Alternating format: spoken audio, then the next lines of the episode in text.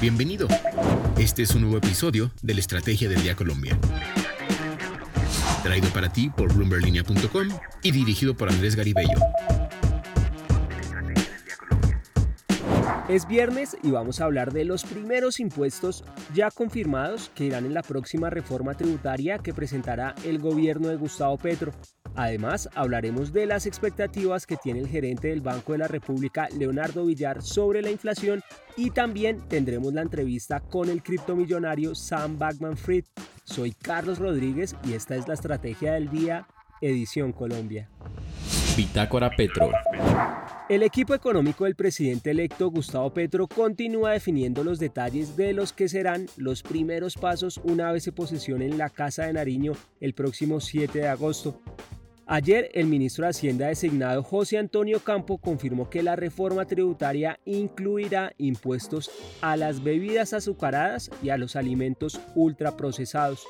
El director designado de la DIAN, Luis Carlos Reyes, había considerado en primera instancia que no se impondría este tributo, pero luego rectificó y dijo que se estaba contemplando, como también lo adelantó la ministra de Salud designada, Carolina Corcho. A propósito de Ocampo, continúa confeccionando el equipo que lo acompañará en el ministerio.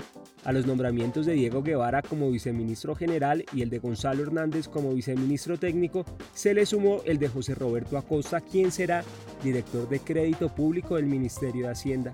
Otro de los primeros pasos que dará Petro como presidente sería la reapertura de la frontera con Venezuela, o al menos así lo esperan en ese país. Luigi Picela, presidente con Industria, la asociación industrial más grande de Venezuela, y Adam Celis, vicepresidente de la asociación empresarial más grande de ese país, Fede Cámaras, le dijeron a Bloomberg que la reapertura está programada para el 8 de agosto, un día después de la posesión de Petro. Los grupos empresariales pronostican 1.200 millones de dólares en comercio para fin de año. Hoy el presidente electo tiene programada una reunión con una delegación que envió el presidente Joe Biden y en la que discutirán sobre la implementación de los acuerdos de paz, la cooperación sobre el cambio climático, el comercio, luego de que el equipo de Empalme hubiera sugerido renegociar el TLC con Estados Unidos y el rol de Colombia en las negociaciones con Venezuela. Lo que debes saber. Ahora cuatro datos para este viernes. El primero, la TRM volvió a subir y hoy arranca en 4.410 pesos con 14 centavos. El segundo, JP Morgan elevó el pronóstico de crecimiento de la economía colombiana a un 7,2% para este año, gracias al buen desempeño del primer semestre y a pesar de que alertó que el dinamismo se podría hacer más lento a partir del segundo semestre. Hablando de pronósticos, el gerente del Banco de la República, Leonardo Villar, también dijo ayer que la caída de la alta inflación no se verá en el corto plazo a pesar del incremento en las tasas de interés. Villar dijo que espera que ese impacto en la inflación se vea entre nueve meses y hasta dos años. El tercer dato, la inversión extranjera directa volvió a repuntar en junio luego de que se contrajera durante el periodo de las elecciones presidenciales en mayo. De acuerdo con las cifras del emisor, en junio la inversión extranjera directa creció 76% respecto al mismo mes de 2021, luego de que entraran al país 999 millones de dólares. En el primer semestre, los datos del emisor indican que Colombia recibió 5.889 millones de dólares por este concepto, lo que representó un crecimiento de un 77% anual. Y el cuarto dato, esta vez varios internacionales. En Estados Unidos, el presidente Joe Biden dio positivo para COVID-19. El mandatario de 79 años está tomando el medicamento Paxlovid fabricado por Pfizer mientras presenta síntomas leves. En el otro lado del Atlántico, en Europa, el Banco Central Europeo aumentó las tasas de interés en 50 puntos básicos, la primera vez que lo hace en 11 años y el mayor incremento desde el año 2000. La noticia se da en el mismo día en el que el primer ministro italiano Mario Draghi renunció a su cargo, por lo que el presidente Sergio Mattarella disolvió el Parlamento y convocó a elecciones anticipadas. Mundo Cripto. El criptomillonario estadounidense Sam Backman-Fried, fundador y director ejecutivo de FTX, en una entrevista en Nueva York con Daniel Salazar, reportero de Bloomberg Línea para Colombia, mostró interés por abrir mercados en Latinoamérica sin referirse a un plan concreto.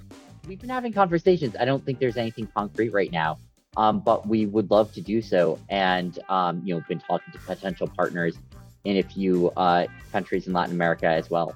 Uh, you know, I think that obviously we've been you know, looking uh, at what you know uh, regulated offerings would look like in um, you know in, in, in Brazil and Mexico, um, you know, and, and and others, and you know, obviously a lot of this is starting with you know looking at where the biggest economies are and you know uh, figuring out where they're going to be coming from from a, a regulatory perspective, um, you know, and then sort of you know after that chasing through on a number of uh, you know of other countries.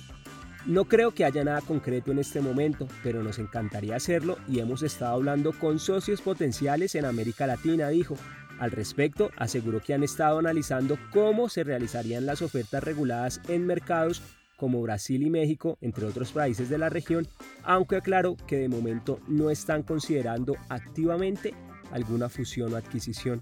So I think we definitely need more regulation uh, for, for crypto, um, you know, globally and especially in the United States. And, you know, I really support the initiatives of the SEC and the CFTC in pushing for that. I think it's important. I think it's what's needed. Um, and I think that, you know, it can help uh, provide more customer protections, uh, you know, more institutional confidence in the sector, um, and, uh, uh and simultaneously allow you know more of the sector to actually build out um, you know in the United States. So I, think it can be really a win-win. El empresario agregó que cree que definitivamente el mercado necesita más regulación para las criptomonedas a nivel mundial y especialmente en Estados Unidos.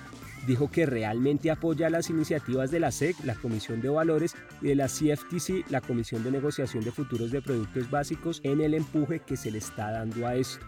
Según el criptomillonario, este marco regulatorio puede ayudar a proporcionar más protección a los clientes y más confianza institucional en el sector.